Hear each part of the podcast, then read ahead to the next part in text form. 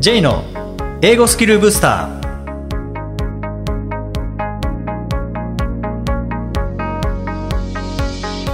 こんにちは。J こと早川浩二です。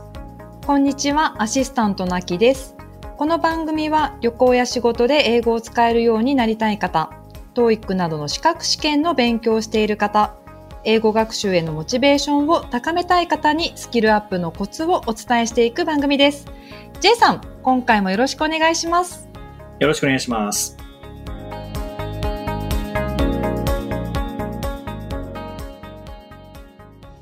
えー今回はインタビューです、えー今回はですね、長年にわたり英語教育ビジネスに携われてきたグローバルエデュケーション株式会社代表取締役の畑中茂さんにお話を伺いました。え留学制度とか、あとインターナショナルスクールもこう立ち上げられた経験、えお持ちの畑中さん、えのお話から、ま、英語を身につけるためのこうおすすめ学習法についても、え伺ってきました。インタビューをお聞きください。えー今回はグローバルエデュケーション株式会社代表取締役の畑中茂さんにお話を伺います。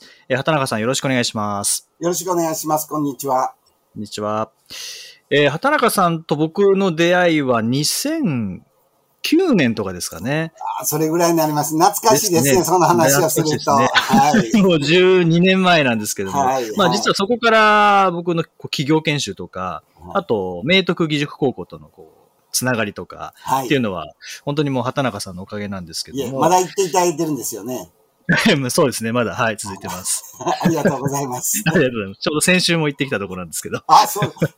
じゃあ早速あのインタビューの方入りたいんですけれども、はい。あの、まあ、畑中さん、こう留、留学制度の整備されたりとか、企業研修、大学研修とか、あとはインターナショナルスクールの運営とか、はいそして今は通信制高校の和尾高等学校での英語教育、留学アドバイザーと、もう本当に様々な形で英語教育と関わられてえーいらっしゃいますけれども、うん。英語教育ビジネスに関わられて、もうどのぐらいになるんですか？そうですね。あの、今も自分ではもうビジネスはやってない感じで、もう趣味で趣味？お金をいただいてますけど、もうビジネスじゃないんですけど、ビジネスとしては、あ,、ねの、もう大学の2年生ぐらいから、大学2年生はい、から。あの、最初はアルバイト。はい。から英語の講師を学習塾で始めて、えーはいですから大学一浪して入ってるんで23歳ぐらいですので、もう30、今年60に来月なりますんで、あ、そうなんですか？そうなんですよ。だから、もうです。ねはい。35年、7年、それぐらいです。へえ、はそのきっかけって何だったんですか？きっかけは、学習塾教えてるときは、えー単なる時給もらうことだけを、えー目標に頑張ってたんですけど、はい。えーその時にある、えー大学の3年生の時かな、ある社長さんに出会いまして、はい。えーこれも最初はアルバイト感覚で、えー英語を教えてたんですけども、そこでなぜか、あの、自由に教えさせていただいたもんで、なんか英語の勉強が、えー教えるのが面白くなって、あの、若いんで、えー英語を教えるというよりは子供たちと一緒に遊ぶのが楽しかったって今から振り返ると、えーだったと思うんですけども、その時に、あの、英語を教えることの面白さ、えー英語を教えて子供たちが、まあ、わからなかったことがわかるようになってくる。はい。で、まあ、そしたらもっとわかるにはどうしたらいいかなとか、えーそしたら英語を教えるよりも、ある子によっては自分を気に入ってもらってから英語を教える方が楽だなとか、まあ、いろんなことを思うようになって、そこから、うんえーまあ、英語教育というか、英語の指導にのめり込んだというのが、えーとえーきっかけですね。あーはいじゃあ最初はこうビジネスとして英語教育を扱うというよりは、もうそれこそ英語を教えるのが楽しかったので、まあこっちの世界に入ってきたっていう。そうそうそう。あのそうなんですねもう完全に、えーもうアルバイト、今の、えー学生の皆さんがやってるアルバイトと同じような感覚で、こうやり始めたのが、なんか面白くなって、ということですね。へえ。それがもう今では趣味になっていると。今は趣味。あの、そこから実は教えるのは、やはり、そんなに、あの、そこから3年ぐらいしか、やっぱり教えなかったんですけども。ああ、はいやっ。ぱり、あの、就職とか、して、えー給料もらうということになると、教えるだけじゃなくて、マネジメントというか、うえーん学校の運営の勉強もしなくちゃいけなくなるんで、えーまあそこからはもう本当に、実は、えー英語指導はですね、もう3年前ぐらいまでずっと遠ざかってたというか、あ、そうなんですね。実はそうなんですよ。経営というか、マネジメントというか、まあ、はいあの、えーマーケティングというか、まあそちらの方にほとんど今まで費やしてきたというのがうん実際のところなんです。まあ、その30年ぶりに、以上ぶりに、こう、今はい。教える仕事、まあ、仕事というか趣味というか、はいされてはい。いらっしゃる畑中さんですけども、はい。まあ、今度はビジネス面で、運営面、マネジメント面でいくと、まあ、留学制度を作られたりとか、はい。えーインターナショナルスクール運営されたりとか、まあ、教育環境とか制度作りにうんもう携われてきたということですけども、うんなんかそういった制度を作る際に意識してきたこととか、成功させるためにもこれだけは絶対外せないみたいなのってうんうん何かありますか、あ、これは、あの、えーもう絶対言えることは、はい。あの、これは私、あの、子供たち、学生たちも言ってることですけども、あの、成功するまで続ける。これが成功の秘訣。なるほど。あのぜ、もうそれだと絶対失敗しないですもんね、成功するまで。絶対そうなんです。あの、はいえーよく投資家に、あの、お金を出してくださいっていう、あの、プロジェクトがあったりもすしましてね。実はそんな、えー会を催してる人と会ったりもよくするんですけども、はい。あの、そんな時に、あ、この社長さん成功するかどうかっていうのは、どこで見分けるかというと、もうこの人が、あの、もう成功するまで諦めない人か、もう途中で諦める可能性あるかって、そこだけでなんか出すんですって。ああ、そうなんですね。それが一番大切。だって、うんそんな、それぞれのビジネスの将来性なんか、神さんじゃないとわからないからね。うんうんうん。だからやっぱり、あの、なんていうかな、あの、やっぱり実際自分自身でもいろいろな学校の経営者とか、会社の経営者見てきて、やっぱり、あの、その時にやっぱり初心を貫いて継続された方は、そこそこのいい形になってるというのを、もうたくさん見てきたんで、あの、はいまずは、あの、何かをするときは、もう成功するまでは諦めない。ううんん。ということは自分でそれが続けられるいろんな体力、経済的なものも含めて、はい何かするときに、えー5年とか10年、もしこれで、えープラスにならなくても自分は続けれるかというのをいつも自分で問いかけるというか、うんそれが、あ、の、結構一番、あの、大きいですね。へえうん。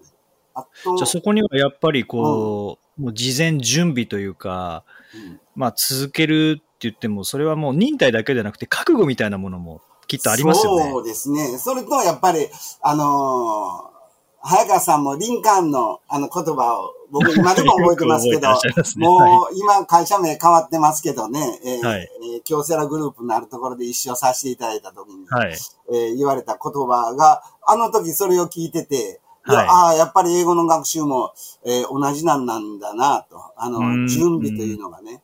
あの、はいその準備が、だから、えーまあ、覚悟を決めるというのと、あとやっぱり自分が扱う商品というか、プログラムというか、サービスというか、この、い立ち位置をやっぱ考えるように、あの、この頃特になりましたね。立ち位置ってどういうことかというと、はいえーこれ英語としては正しく正しいんかな？あの、ブルーオーシャンという青いあはい。うん。あの、というのは、ブルーオーシャンというのは、まあ、あの、海で釣りするのを想像してもらったらいいんですけども、もう、あの、あんまり競争相手がいない。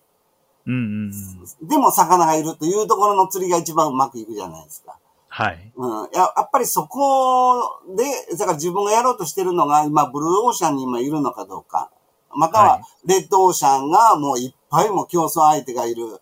もう、魚の食い合い、あの、取り合いになるところかっていうところを、あのー考えるようにやっぱりしてますね。うーん。だからうん今回ワンコさんというか後で出てくると思いますけども、何かするときに商品作るところから、えー、まあ参画させていただいてるんで、こはいう実際売るときに他の類似商品と比べて本当に違いがあるかな、どうかなっていうのを考えて、あの、はい作ることができるんで、あのうん、まあそのふ、それですね、あとブルーオーシャンかどうか。はい。という、この二つやったら、誰でも、これで失敗する人いたら、早川さん紹介して。もう、それぐらいこの二つがあれば、失敗はしないと。もう、そら、 TOEIC で100点台取るのと同じぐらい難しいん違いますか？塗ったら当たっちゃいますもん あね。そうですね。うん。まあ、確かにこうビジネスの場合は、そのブルーオーシャンっていう、まあ諦めないっていうのは、えー成功するまで続けるっていうのは学習もビジネスも同じだとは思うんですけども、うんまあ、ブルーオーシャンかレッドオーシャンかっていうのは多分これビジネスだけの話ですよね。学習って結局敵は自分しかいないと思うんですよね。ね邪魔するのっていうのは。周りが意図的に邪魔って多分しないと思うので、うんそうするとなんかその中で学習者としてはいかに継続していくか、うん。そのためのブルーオーシャン的な環境を作るっていううん。ことが大事になるっていうことなんですかね。そうですね。あの、僕は投資っていうのはしないんですけども、はい。わからないから。うんうん結構僕は投資に似てるところが勉強ってあると思うのは、あの、投資って、ああの、何でも上がるか下がるかじゃないですか。はい。だから確率は2分の1なんですよね。あそうか。停滞というか、こう、ずっと同じってことないですもんね。そうそうそう、絶対に同じ数字で、えーあの、何でも、外貨でも、えー日経の案なんでも、ずっともう1円も変わらないってないと思うんです。上がるか下がるか。はい。なのに、9割の人が負けるって言うんですよね。ああ、うんだからそこ勝ちたいかはいはいはい。ら。うん、だから、あのー、2分の1だけど2分の1にならないというか、ね。だから勉強も、これだけ今日話になると思いますけど、英語の勉強のメソッド、はい。もうこれ8000億超えてる市場らしいですよね。へえ。8000億かけて、アジア最下位というかね、英語力。これすんのも難しいと思いません？なるほど。それこそ TOEIC で100点あ台をそうそうそううそうそう。だから、あの、この頃特に思うのは、趣味に始まって、やっぱり特に見えてきたところが、うん。これは何だろうなという、まあ、あの別に犯人探しは良くないんですけどね。う。うんん、でも、あの、誰かがそこをやらないといけないなっていうのはすごく感じてますね。うん。で、これまでもう本当にインターナショナルスクールの運営、それから大学研修、企業研修、まあさらに留学と、あまあ言ってみれば、あの、子供から大人までの英語教育に関わりをずっと持たれてはい。きましたよね。はい。で、その中で畑中さんが感じる、日本人にとっての英語の必要性って、うん。どのあたりにあると思われますか？あの、まずそもそもこういう仕事してると英語必要だと言ってお金をいただくんですけども、はい。日本人にとって英語必要ですかよく言われるんですよね。はい。で、これ実は僕自身の中でもどんどんやっぱ変わってきてるんですね。その、必要かどうかとか、はい必要の度合いとかね。で、あの、昔は、あの、昔はそれこそ、えー趣味じゃなくて、あの、もうなんていうの？えーもうビジネスとしてうんやってた時は、あの、英会話って、英語って、または実践的な英語、喋る英語っていうのは、自分でやってたんですけど、そんな必要じゃないような気がずっとしながらやってたんです。あ、そうなんですね。ところが、この頃ですね、あの、それがまた変わってきて、あの、やっぱり本当に、あの、もう、儲けとか、損得なしで、えー子供たちの未来を考えたときに、やっておいた方がいい。まあ、やらないとダメではないけども、うんやっておいた方がいいなというのをすごくやっぱり感じるようになりました。もうね、あの、ちょっと大げさな言い方すると、はい。あの、やらないで大丈夫と逆に言いたいぐらい。あはい。うんあのまあ、あの、大きな話で言うと、今世の中、このパラダイムシフトというか、もう価値観とかがどんどんどんどん変わってきてる。ね、ほんで、そんな中で、えー実は、えー平成、今からさ、僕が英語を始めてしばらくした平成元年はい。にですね、日本の実は企業というのは、えー世界で本当トップクラスやったんですね。えー平成元年にトップ10のうち7社日本の会社やったんです。7社。7社日本の中の5社が銀行やったんです。あ、そうなんですね。うんもう今、あの、みずほにこう吸収された銀行が3つぐらい、第一官業銀行とかね、いなんかありますけど、うんでも当時は、えー、NTT と、あと、えー、どっかもう一社以外は、もう銀行やったんです。だからみんなうん銀行行くためにはいい大学行かない、いい大学行くためには、えー、勉強学習塾行ってという時代やったんですね。はい。ところが今30年経った、今2020年だから去年のデータですね、は、もちろん日本は一社も入ってない。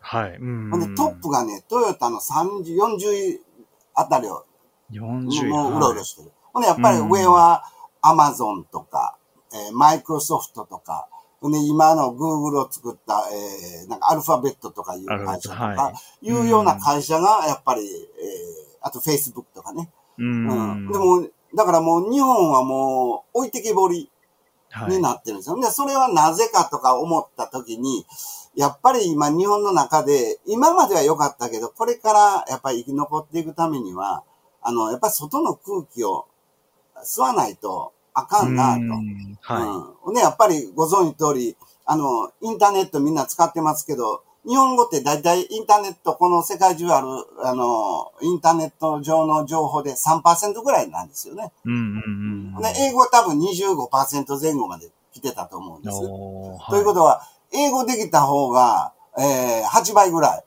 い、いいろんな知識があるんで、うん。ね、それと今、最近、もう2018年なんで3年ぐらい前から、あの、なんか10年後に亡くなる90%以上の確率で亡くなる職種は困難ですって、ネットでずっと、ね。うん、出始めたじゃないですか。あの、はいえーオックスフォード大学のなんか教授2人ぐらいで作ったうり、ん。実はあれも日本であのブログで紹介される3年ぐらい前に、えー英語で出てるんですね。ああ、はい。ということはやっぱり3年前にその情報を知って、今から、えーななんちゅうの、その時から準備するのと、3年やから、えー1000日遅れてそれに準備するのでは、全然、あの、個人としても違うし、はい。自分が企業の中にいて何か新しい事業を起こす際の考え方も違うし、だから、あの、やっぱり英語の絵で情報をこう集める力とか、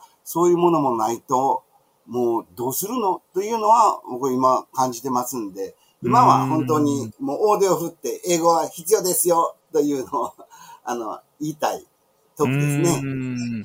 うん。確かに、そうですね、情報のこう量っていうのもそうですし、あと情報の速さ、その速度っていう意味でも、うん。あの、なんですかね、それこそ3年遅れ。うん。まあ3年遅れっていうことは、つまり、まあ日本から考えれば英語の情報の方が3年早いってことですもんね。そういうこと先を行ってるってことですもんね。うんうんで、プラスあと映画とかで考えても、やっぱり翻訳する時間っていうのを考えると、公開されるのも当然海外の方が先ですもんね。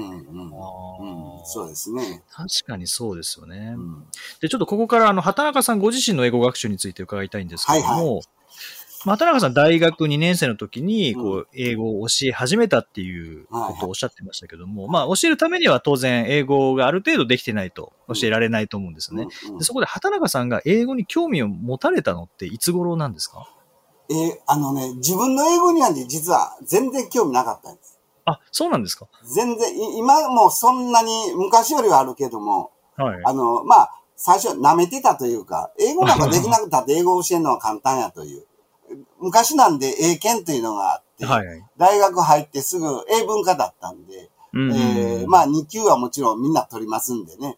2級取って、ほんで当時は1級しかなかったんで、もうこんなん時間もったいないと思あって、ーだから、まあまあ、えー実際の英語力ってどう変わったかわからないですけど、2級でずーっと、えーもう勝負してきたというか、実は英語を教えながら、実は自分の英語力が力ついてきたというか。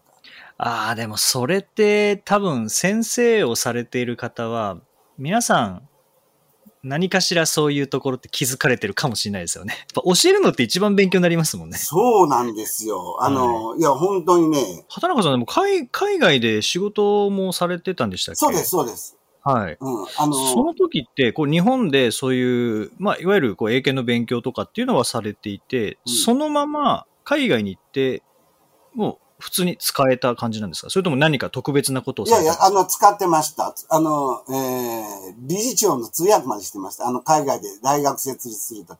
へえ。でも、それはもう大変でした。しかも、それが、えー、ニュージーランドやったんですよ。うーん。ほんで、まあ、今、今でこそもう、まあまあ、この年になっていろんな英語を聞いてくると、あ最初ちょっと聞きづらいなと思っても、まあ、はい1時間、2時間喋ってると、ちょっと慣れてくるんですけど、うん。本当にその理事会というか、その理事会じゃなかったかな、あの普通の会議ですね、経営会議で、はい通訳で言ってるのに何言ってるかわからないんですよ。で リーちゃん僕正直やから、わかりませんって言って、はい。お前何のために来てるんだって言われて、今でも覚えてますけど、へうん、え。もう本当に、でも現場で鍛えられたというか、うーうん、ん。あの、本当にもう、挨拶に、まあもちろん毛の生えて、ちょっとちょっとはそれはできてたでしょうけど、だからそれでやって、えー、それで、オーストラリアの、えーカレッジの買収とか、やるわけですから、もう、はいその法法律の文書読むのなんかも、普通の人の何倍かかってかんかなと思うような、うんうん。でもそれでまあ鍛えられたというか。その時に、その、まあもちろん、現地の鉛っていうのもあると思うんですけど、うん。でも英検2級、まあ英検2級って日本で言うと高校卒業レベルとは言われてますけども、うん。で、まあレベルは高いと思うんですけど、じゃあ実際にこう仕事で使える英語かっていうと、また全然分野が違いますよね。そうそう、あの、いや、おっしゃる通り。あもう、はい全全然違うというか、ね、僕、僕は英検2級って、な、なんなのって僕は今逆に思うんですよ。あの、いや、あのなんていうかな。僕は、これちょっと語弊あるかもわからないけども、英検2級な子は、えー人に何か指示されても嫌でも少し頑張ってやるという真面目さを表す。だからそっから英語が伸びる。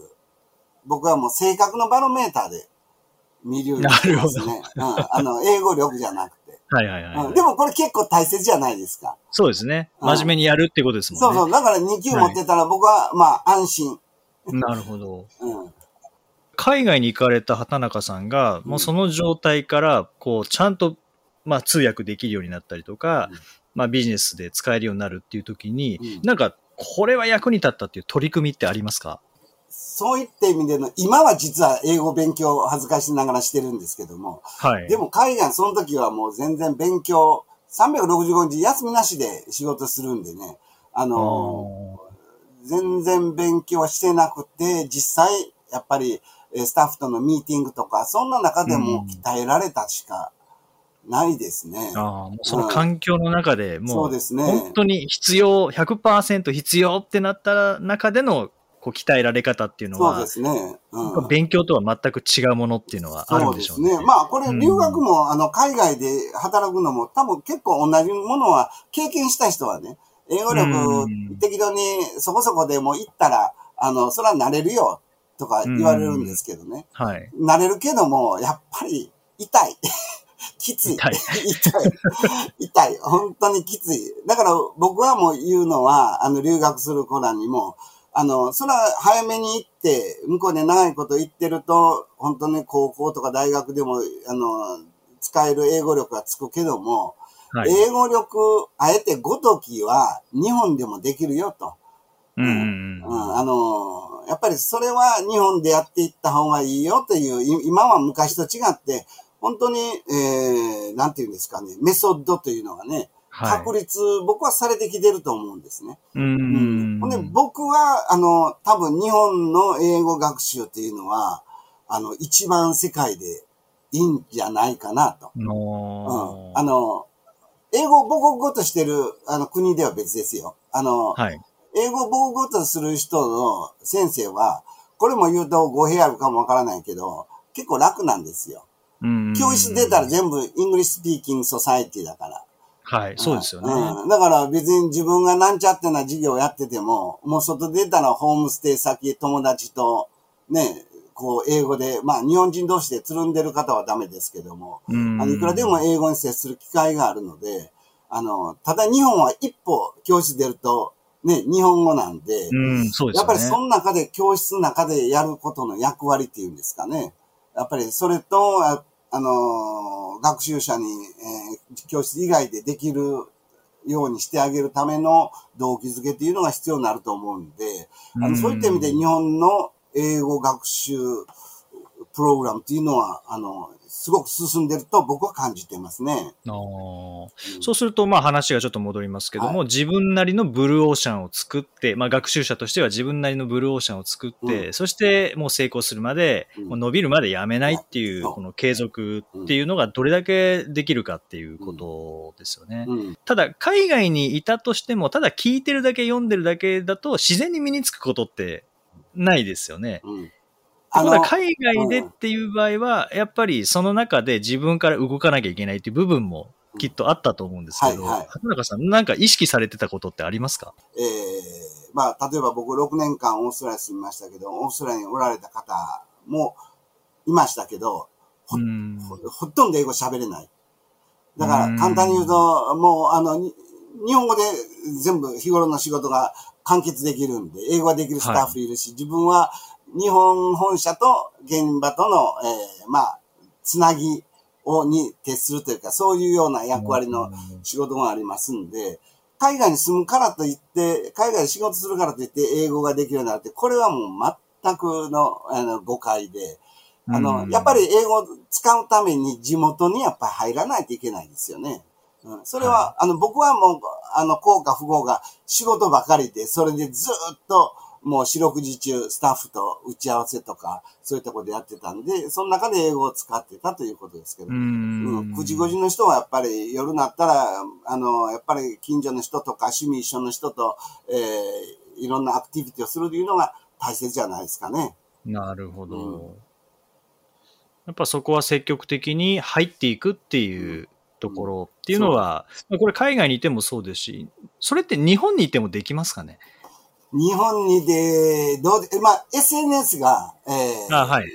あの、発達してるので。いや、まあでも本当に、つながりやすくなったっていうところはありますからね。そうそうそう。はい、うん、そうありますね。工夫の仕方でいくらでも、まあ日本にいながら外とつながる、うん、外国の方とつながるってことはできますよね。うんうん、畑中さん、最後に、はい、あの、英語学習とも全く関係ない質問なんですけど、はいはい、あの、まあ久々にこう動画でお姿拝見して、はい、本当10年前と全然変わってないっていうことなんですけど、このなんか、若さを保つ秘訣みたいなのって、いや、さっきもう来来月60歳になられるっていうのを聞いて、びっくりしたんですけど、なんか秘訣ってあるんですか？えっとね、これは、えー、一つは、体の中に入れるものに気を使うようになった。あの、要は食べるもの、飲むもの。食べるもの。うん。あの要は自分、人間の体って食べるものからできてるからね。例えば脂っこいものとか、それから、まあ、簡単に言うと特にこの頃は、夜は炭水化物を取る、あの、取らないように、お米を取らないように、まあ、するとか、それから、まあ、僕昔からおかきとか好きやったんで、はい、えー、それはほぼもう立ちましたし、うん、で、まあ、あの、そ、そこまで我慢して、えー、日々過ごす必要あるの？という、もうあとは楽しく生活したらいいんじゃないかなっていう考えも、まあ言う人もいるし、自分もそう思ってたんですけども、やっぱりこの頃、それこそ3年前からちょっと英語を教え始めて、これはちょっと、あの楽しいな、と思うようになって、はい、で、まあ、実は僕自身は痛風とかね、えー、いろんな患ってて、あの、本当に痛い時も5回ぐらいあったんですけどね。うん、でもやっぱりこの楽しいこの英語の指導を続けるためには、あの、自分が20歳、30、40やったらいいけど、やっぱりこの60になるのやったら、他の人よりはやっぱ気を使ったりとか、まあそれを我慢っていうかどうかわかんないけども、あの、それは気にしてるというのが一つ。それともう一つはもう、今はもう自分の英語しかないんだけど、今の自分にも満足しないという。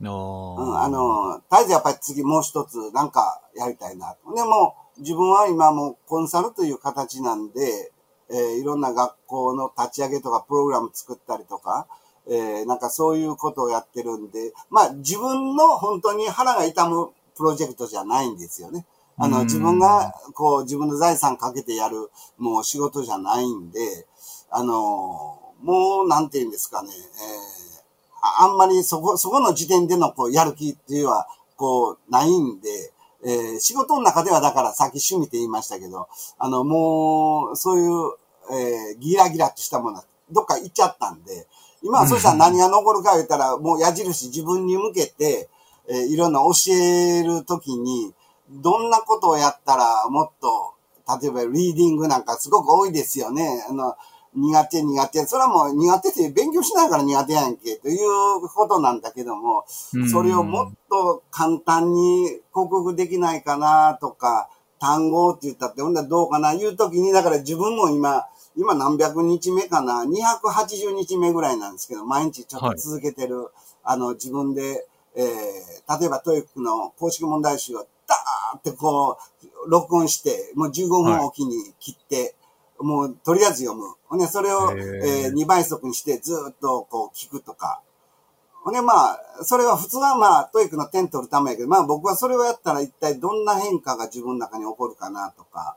ほんで、それのボキャブラリーバージョンを作って、えー自分が本当に日常かい、日常の生活では全然縁のないような難しい単語を、それを、えー300回ぐらい続けて聞いたらどうなるかなとか、いうのをちょっと、あの、なんか実験して、学生らにも自分が良かったというのだけ紹介をしていってるんで、まあ、なんかちょっと実験やね。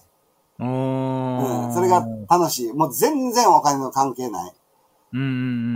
まあ、それが結構いいかな。それが2番目やね。ほんで、最後は、これはうちの奥さんが言ってくれたけど、やっぱり、あの、専門学校で若い子子たちと接するというか、教室の中でこう、接していろんな話を聞いたりとか、なんかそれが、まあ、若さを保つというか、若さなんかは僕はあんまり興味ないんですけど、まあ、三つ目のあれかなと。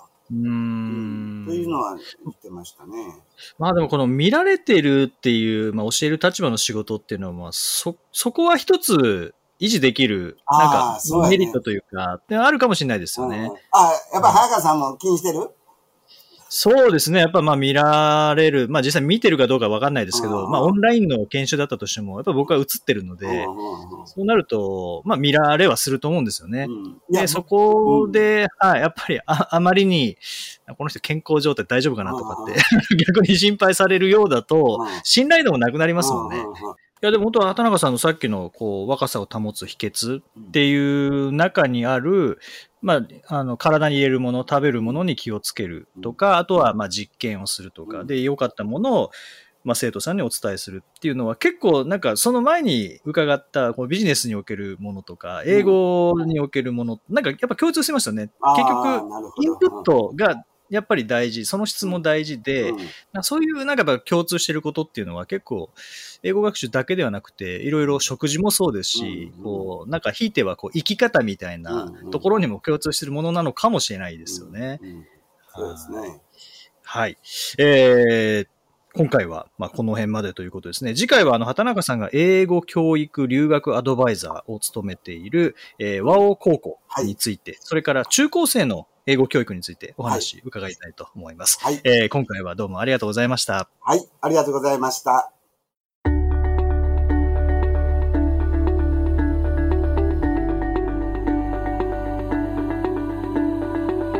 Useful expressions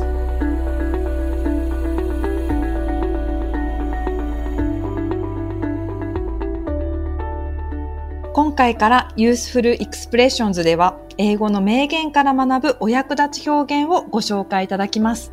ジェイさん、今回の名言は何でしょうか？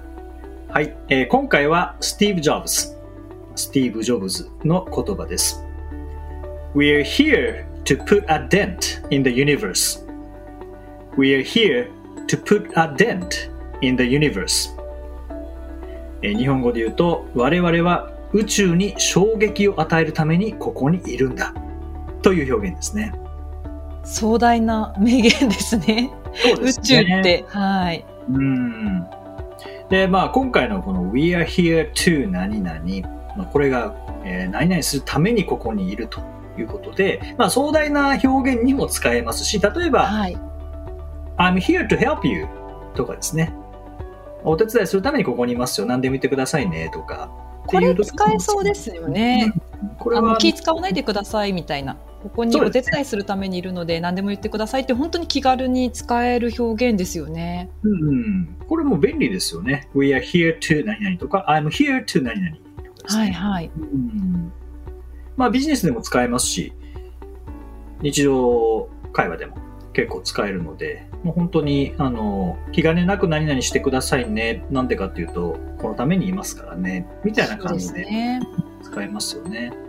あとはなんか We are here to find out a solution みたいな遊んでるんじゃない解決策を見つけるためにここにいるんだみたいな なんかそういうちょっとした言い方もできるかななんて。事件は解決で起こってるんだ。現場で起こってるんだ。そうそんな感じの。うんちょっとこう力強くも言えるかなって思いました。そうですね。やっぱりこういう名言から、もそのなもちろん内容を学ぶっていうのもすごくいいとは思うんですけども、はいこういう構文とか表現とか学ぶこともできますので、えーまあ、useful expressions ですね。こういった形で今回からまあ英語の名言を使いながらはい。どういうふうに、えー応用できるのか、えーそんなことをお話しできたらとえー思います。えー今日は We are here to 何々という表現でした。第81回をお送りしました。J さん。はい。最近なんかキャンプに行かれたということなんですけれども。そうですね。あの、7月の真ん中ぐらいなんですけども、はいあ。の、出張があった時に、えー明徳義塾高校、まあ1学期に1回行くということで、まあ今回は2回目だったんですけど、はい集中講座があったんですよね。はい。で、その集中講座が終わった後に、はい。まあ2日だけ、一泊二日っていうことですか？その後ですよね。はいえー授業はまあ3日連続であって、で、本来それで帰る予定だったんですけども、はい。まあ、明徳の先生方と、キャンプ行きませんかっていう話になって、その学生さんとかのイベントの一環とかじゃなくて個人的に？個人的にも完全に仕事関係なく。そうなんですか。で、あのー僕含めて4人で。楽しそう。せ皆さん先生方で。そうですね。えー、どんなところだったんですか？えっ、と、高知の新庄川っていう、まあ、川があるんですけど、そこはあの、日本カワウソが最後に見られたところだっていうことで、あの、すごい水きれいなんですよね。うわー、いいですね。うん。で、そこで、まあ、昼、夕方前ぐらいに着いて、で、はいテント出て、で、川に入って、まあ、エビ、川に入って。はい、エビカニを捕まえてみたいな。なんか正直、こう、J さんとキャンプって、なんかワイルドな感じがあんまり J さんはし しないっていうか、なんかキャンプとあんまりイメージ湧かないんですけれども、で、あの、初めてです、正直。ど、どんなご飯とかどうしたんですか？ご飯は、あの、バーベキューですね。バーベキュー、えー、すごい。はい。それは楽しい。で、その僕以外の3人の先生方は、もうキャンプのスペシャリストみたいな。あ、じゃあ安心ですね。はい。なので、もう本当にもう道具もちゃんと皆さんお持ちで。あ、持参されたんですか？じゃあ、キャンプの道具。ねはい本当にでかいテントでしたね。4人、4人入っても全然問題ないぐらい。キャンプの中では何ですか？寝袋とかなんですか？寝袋で寝ました、テントの中で。へえ。で、やっぱり先生方と喋りながら。で、あの、一人の先生が理科の先生なので、理科の先生。なんかこう、まあ、天気のことがですね、あの辺の雲が、そうそう15分ぐらい経ったら、あ、行きますね、みたいな。そんなことまでわかるんですか？理科の先生。はい。で、もう一人の先生も、あの、今ソフトボールの顧問の先生なんですけど、もともとはい野球部、野球部で、高校野球の選手で、あの、1992年の松井秀喜5打席連続敬遠の時に、まあ、ベンチに入ってたへえ。先生で、その当時のこととかですね。で、あの、星稜高校、松井さんがいた星稜高校に勝つためにはどんな準備をしたのか、まあ、僕は経営だけじゃないので、はい。はい、敬遠以外に、まあ、どんな準備をしていたのかっていうのもお話を伺いたいとか、これはもうメディアではもう聞いたこともないですし、実際メディアで見れるのって5打席連続敬遠はいはい見たことがないのでで、そこの話は監督からも聞いたことあるんですけど、そのそれだけじゃなくて、じゃあ、星稜高校に勝つにはどうしたらいいのかっていう、そっちのうん準備の話も今回伺えたので、1時半ぐらいまで夜喋ってました。本当なんか学生みたいな夏の過ごし方ですね。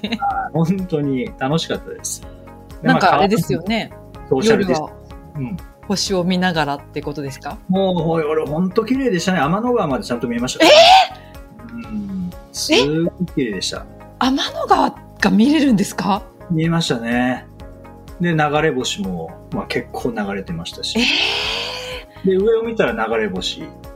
で、後ろを見たら、なんと、ホタルが大量に飛んでいて、感動しましたね。これ、これは、あの、皆さん、まあ、高知の方、まあ、今は高知に住まれてますけど、明徳に住まれてますけど、はいまあ、それでもこんなホタルは何も見たことないっていうふうにおっしゃってたので、えそこ綺麗でしたね。ば場所自体はそのキャンプできるようなもう施設があるっていうか、キャキャンプ用の施設、あの、場所なんですか？施設というか、広場というか。広場。じゃあ何名か他にもキャンプファイ、キャンプ、キャンプされてる方がいらっしゃるってこと？まあ、あの、今回はいなかったですけどね。ああ、貸し切り借りたわけで貸し切り？いやーいいですね。毎年やりたくなっちゃうんじゃないですか、キャンプ。毎年やりたいですね。また一人でも行きたいですね。一人、ハードル高くなりますね、でも、キャン家のプ。自分近所、の家の近所でなんかスペース探して、テント張って、寝るだけでもだいぶ楽しめるんじゃないかなって思いいやます。ー楽しそうですね。寝る環境が違うっていうだけでもちょっとワクワクしますね。そうですね。いや、本当に。まあ、虫もあんまりいなかったので、感じされることもなかったですし、それは良かったですね。あなるほど。はい。ぜひまた行きたいと思います。羨ましいです。さて、この番組ではリクエストやご感想をお待ちしています。メッセージはツイッターやメールなどでお気軽にお送りください。また、毎日配信の単語メール、ボキャブラリーブースターの購読もおすすめです。J さん、今週もありがとうございました。どうもありがとうございました。OK, thank you for listening. See you next week.